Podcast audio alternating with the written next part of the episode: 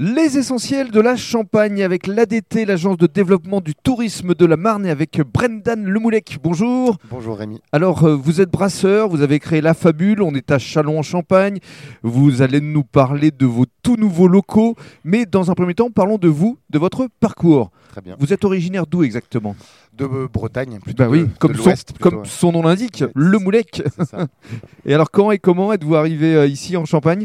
Euh, c'est les raisons familiales et professionnelles. hein. J'habitais euh, sur la capitale sur euh, une transition, comme beaucoup de jeunes gens de la, de la province, on monte à la capitale pour l'expérience professionnelle. Mhm. S'en est suivi la naissance d'un enfant et puis la, la nécessité de, re- de trouver un cadre de vie idéal pour pouvoir élever ce même enfant. Donc, euh, euh, Châlons-en-Champagne, ça a avéré être une, une bonne destination parce qu'on a un ancrage familial euh, qui nous permet en fait d'avoir du relais pour la création et le développement d'une entreprise. Alors, quand et comment vous êtes-vous euh, mis à la bière? Est-ce que c'était une passion déjà depuis tout jeune? Vous faisiez quoi fait- alors avant? Au-delà du fait d'être breton, euh, la bière c'était un univers qui m'était complètement inconnu et, et d'ailleurs complètement inconnu pour beaucoup de Français. Il y a encore, euh, on dira 5 ans, 5, 10 ans, on a commencé cette révolution du métier, mais ça fait 5 ans qu'on est sur le devant de la scène.